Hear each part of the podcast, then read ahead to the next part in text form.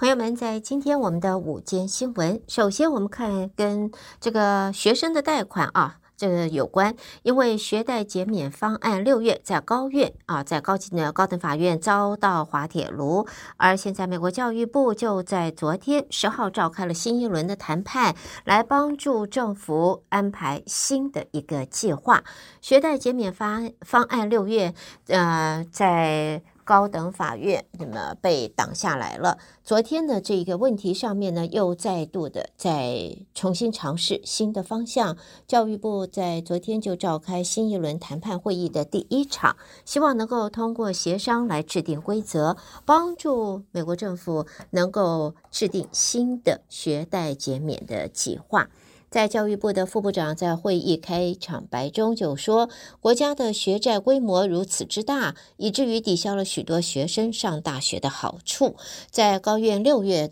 的时候的裁判是他的裁定啊，联邦政府是不能够依据二零零三年的这个法案来豁免学贷的。总统拜登其后就呃要求教育部来寻找其他的途径解决这一个问题，而这次最新的尝试是将基于高等教育法，简称 HEA 这个法案是赋予教育部长。那免除学生贷款的权利，尽管对部长的权力范围有多大，还存存在法律方面的这个争议。目前还不清楚最新行动的援助对象是哪些。不过，教育部在昨天就向呃参与这个。呃，谈判的这个人员询问应该怎么样子帮助五类人，包括了利息余额超过最初借款额的借贷人，另外呢，还有借款上大学，但是呢，工作收入不足以偿还学贷的借款人，还有在根据目前收入有资格豁免贷款，但是还没有提出申请的人，以及在国会设立目的在减轻谁呃学债负担的福利之前，持有比较。旧贷款的借款人，以及最后就是那些财务困难而目前学贷制度制度还没有办法充分解决问题的族群。所以呢，在未来学生贷款是会如何的解决？是不是还有减免的呃新的方案可以出来？目前还只能说等待当中。好，接着我们再来看呢，众议院议长之争现在悬而未决。共和党举办提名论坛，两名参选人各自阐述立场而拉票。党内的意见在共和党内还是很分歧的，相信这两个人都没有办法拿到足够的支持。而民主党方面则一致决定提名众院少数党领袖呃杰弗里斯呃 Jeffries 来竞逐。在现在，共和党昨天晚上举办了议长提名的论坛，争夺资格的多数党领袖斯卡利斯和司法委员会的主席 Jordan 都各自表达他们的立场。斯卡利斯主要获得中间偏右以及摇摆选区的这个同党。的盟友的支持，党友的支持，最少二十多人表态。Jordan 则获得前总统川普的盟友和保守派的拥护，大约有三十人会支持他。而在今天早上，呃，共和党要投票选出议长提名人，然后再与民主党提名的呃杰弗里斯来个对决。民主党的议席不过半，杰弗里斯还需要多名共和党议员呃协助才可以得到足够选票，因此他要当选的机会那真是微乎其微。好，我们下边再看到呢，根据报道，这是川普。继在上个礼拜透过媒体说他自己要前往华盛顿和共和党人协商之后，在前几天情况出现了变化。消息透露呢，川普已经调整行程。他本人虽然没有公开解释，但是他的口风和数天前有所不同。他只表示自己愿意以任何方式协助共和党，主要呢，呃，只是焦点还是得要放在明年的这一个选举，呃，选举方面。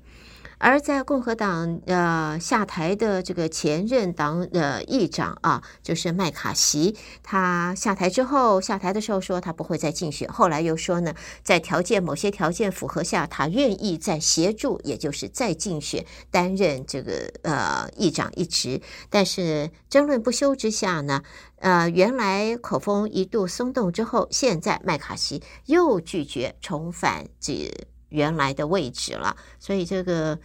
一改二改，这是第三改了啊！他也促请党友不要提名他，并且表示无论最终是谁出现，他都支持对方。按照现有规定，众院只要有一名议员不满，就可以发起罢免议长的动议。也就因为这一点，而埋下了麦卡锡被驱逐的伏线。不少共和党员都希望趁这一次机会提高罢免门槛，避免在日后的议长冻闸就受威胁。在现在呢，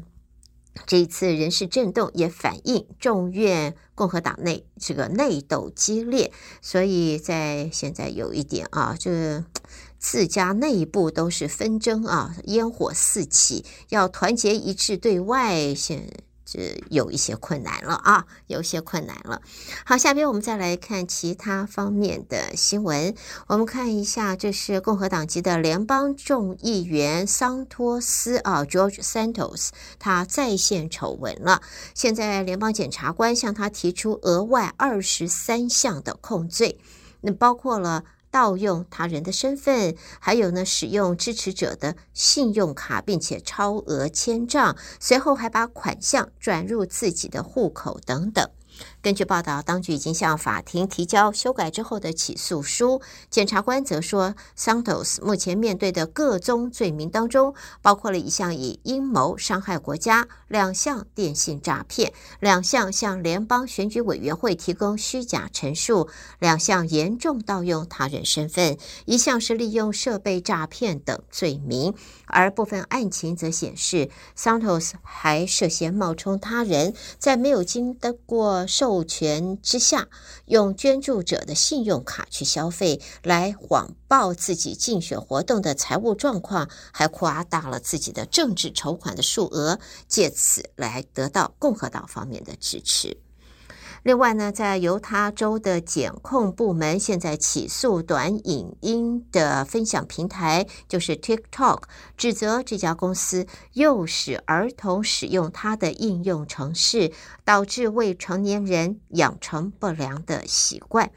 对社交媒体而因此上瘾了，同时还错误地宣称这个平台是安全的，也隐瞒了自己与父呃与母公司字节跳动之间的关系。犹他州政府向盐湖城州级法院提交了诉状，表示 TikTok 引诱儿童长时间浏览它的内容，观看视频的时间一下子就是好几个小时。另外呢，也就是错误的宣称他自己是独立运作，和字节跳动没有关系。犹他州共和党籍的州长、呃、考克斯在新闻发布会上说：“如果社交媒体公司没有采取足够实质的行动保障儿童，当局就不会袖手旁观，将会以一切必要的手段来追究对方的责任。”好，另外呢，我们看到芝加哥的仁瑞，就是霍夫纳，在这个月一号，十月一号，他才以一百零四的高龄打破了长者跳伞纪录啊，还没有等到建立世界纪录颁发他的证书，就在睡梦中与世长辞了。霍夫纳生前是住在芝加哥的布鲁克戴尔湖景长者社区。他的好友说，工作人员是在九号上午，霍夫纳没有反应，相信他是在前一天晚上入睡之后就告别了人间的。好，新闻方面，我们最后看到的这是关于彩券啊，在九号呃晚上头奖再度落空之后，在今天。呃，开奖的 Powerball 大奖将会飙升到十七点三亿元，成为彩票史上第二高的头奖，仅仅次于二零零二年十一月七号在加州开出的二十点四亿元进球的这个 Powerball 的头奖记录。所以。今天晚上十月十一号，今天晚上朋友们要不要去试试手气呢？试试看你的 luck 呢？说不定 good luck，朋友们，你就是中奖的幸运之星哦！这一个 Powerball 就降落你家，我要不要去买呢？嗯，想想看，有可能，说不定降落我家呢。好的，朋友们，这就是带给大家在今天我们的午间新闻。胡美健为朋友们编辑播报，谢谢您的收听。休息以前呢，提醒朋友们，这是关于在呃植牙方面由 New Smile 植牙中心提供给您的信息。如果现在朋友们考虑要植牙的话，请记得哦。呀，这是 New Smile 植牙中心，哈佛大学植牙专家黄医师为大家所带来安排的，而且现在开始到十月底都会提供朋友们完全免费的 CT scan，就是 X 光断层检验跟咨询是完全免费的。那么详细的情形，请电话联系，事先预约三四六六七八九八七九。三四六六七八九八七九，在 New Smile 植牙中心，黄医师所提供的植牙服务，还包括了在植牙之后，这颗植牙有任何的问题，以及呢，在植牙后的一年之内，这个植牙方面的清洁，全部都是费用一次都包括在里边，不会再有额外的收费，就是。